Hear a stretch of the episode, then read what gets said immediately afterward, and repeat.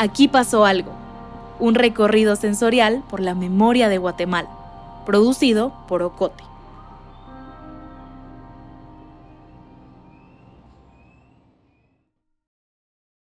En la zona 12 de la ciudad de Guatemala está el campus central de la Universidad de San Carlos. La universidad tiene dos entradas, por dos de las vías más concurridas de la ciudad, una en el periférico y otra en la avenida Petapa. En el centro del campus está la Rectoría, un edificio grande de color blanco y con ventanales que forman varios tipos de triángulos. Frente a él hay un patio rodeado por árboles y otros edificios. Le llaman la Plaza de los Héroes y los Mártires, por el monumento que recuerda a los estudiantes asesinados y desaparecidos durante el conflicto armado interno en Guatemala. En uno de los laterales del monumento está el poema Retazos del Viento, de Nora Murillo, una dedicatoria y también la frase, no fue tras la muerte a lo que fuimos, fue tras la vida. Durante el conflicto armado interno en Guatemala, varios de los estudiantes de la Universidad de San Carlos fueron víctimas de la represión y violencia. En 1978 asesinaron a Oliverio Castañeda de León, uno de los dirigentes estudiantiles más importantes de su época. En 1985, tropas del ejército allanaron el campus central, a lo largo de 1989 se dieron una serie de detenciones y desapariciones forzadas a estudiantes que dirigían la Asociación de Estudiantes Universitarios o tenían algún tipo de liderazgo en la universidad. Esto conmocionó a quienes formaban parte de la asociación. Creían que estas acciones habían quedado atrás y que en el gobierno democrático de Vinicio Cerezo no sucederían de nuevo. La Comisión de Esclarecimiento Histórico estableció que los estudiantes fueron víctimas de un operativo de inteligencia militar en el que participaban agentes del Estado. Estos son algunos de sus nombres y los lugares donde llegaron a detenerlos o donde fueron vistos por última vez. Iván Ernesto González fue secuestrado el 21 de agosto de 1989 cerca de su casa en la Avenida Elena, entre la 22 y 23 calle de la zona 1. Carlos Ernesto Contreras Conde desapareció el 22 de agosto de 1989, cerca de la Universidad de San Carlos de Guatemala, en la zona 2. A Aarón Ubaldo Ochoa Ramírez se le vio con vida por última vez cerca del Cerrito del Carmen, el 23 de agosto de 1989. Silvia María Guadalupe Azurdia Utrera y Víctor Hugo Rodríguez Jaramillo fueron desaparecidos ese mismo 23 de agosto, al salir de su casa ubicada en la quinta calle A, 11-02 de la zona 11.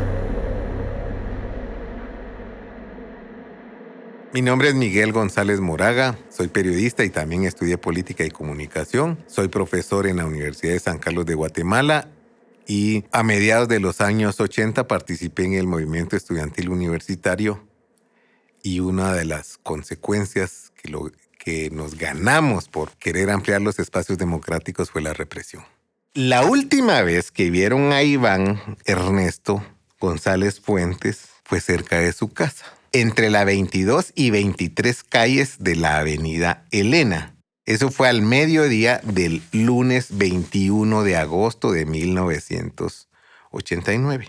Iván tenía 29 años, estudiaba psicología y era miembro de la coordinadora estudiantil ejecutiva de la Asociación de Estudiantes Universitarios, a la cual representaba en una instancia que se llamó Diálogo Nacional y también representó al movimiento de los estudiantes sancarlistas en la huelga magisterial. Iván fue el primero de esos estudiantes del que se tiene registro de su detención desaparición, porque el 23 de agosto también se llevaron a um, Aarón Ubaldo Ochoa Ramírez, él vivía por el Cerrito del Carmen, su familia tenía una imprenta que se llamaba Ochoa, en la cual nosotros imprimíamos un periodiquito que teníamos en el movimiento estudiantil que se llamó Alternativa, que era chiquito y nosotros se lo regalábamos a los estudiantes o pedíamos colaboración 20, 25 centavos de ese tiempo.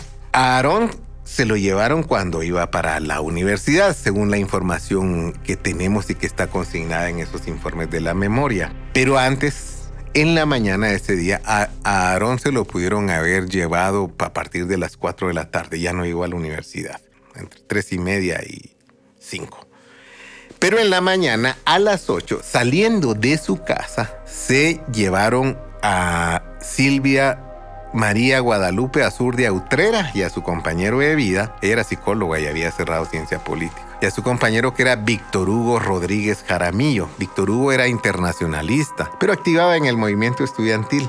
Ellos vivían en la zona 11 y se los llevaron. Entonces ahí estamos hablando de cuatro estudiantes detenidos desaparecidos. Yo me enteré del secuestro de Silvia y Víctor porque los otros no los, de los otros nos enteramos después, días después. Yo estaba viendo teleprensa y vi la, la, noticia, me impactó. No había teléfono, bueno, había teléfonos en algunas casas, ¿verdad? No teníamos otras formas más rápidas de comunicarnos. Me fui a la universidad, me encontré con un compañero de ciencias de la comunicación y me dijo, ya sé. ¿Y ahora qué hacemos? En ese momento le digo al compañero, vamos a buscar a Carlos Conde. Él se llamaba Carlos, se llama Carlos Ernesto Contreras Conde, estudiante de psicología. Psicología estaba en el campus central, ahora está en la zona 11. Y lo fuimos a buscar y no lo encontramos. Entonces dijimos, bueno, vamos a ciencia política a buscar a Hugo, a Aarón y a algún otro compañero. Y tampoco los encontramos. Entonces ya el pánico nos comenzó a, atacar porque decíamos, no solo se llevaron a dos, sino que se pudieron haber llevado a más en la Corte Interamericana de Derechos Humanos, donde el Estado de Guatemala acepta que no le garantizó la vida a los muchachos y a la compañera, y eso provoca que el gobierno de Arzú, a través de su canciller, nos pidiera perdón. Digamos que esa fue una, una especie de gratificación, ¿verdad? Que el Estado reconociera que no garantizó la vida de la juventud universitaria, pedía perdón y se llegó a un acuerdo amistoso que implicó también resarcimiento. Pero ninguna cantidad le puede devolver a uno al papá, al hermano, a la hermana, al hijo. Nosotros no, no, no decidimos participar en el movimiento estudiantil para ganarnos este tipo de, represión. Nosotros queríamos reactivar el movimiento estudiantil, ayudar en la consolidación de la democracia y servirle al país como profesionales. ¿Quieres escuchar lo que pasó en otros lugares? Si estás haciendo un recorrido presencial, puedes continuar por la zona 1 de Guatemala y buscar los códigos QR. En varios puntos te hablaremos de los lugares en donde secuestraron y asesinaron a otros líderes estudiantiles y sindicales durante el conflicto armado interno. Explora el mapa en agenciaocote.com. Si haces el recorrido digital, puedes escuchar las demás cápsulas en la página de Ocote o en tu plataforma de audio favorita. Aquí pasó algo. Es una producción de Ocote.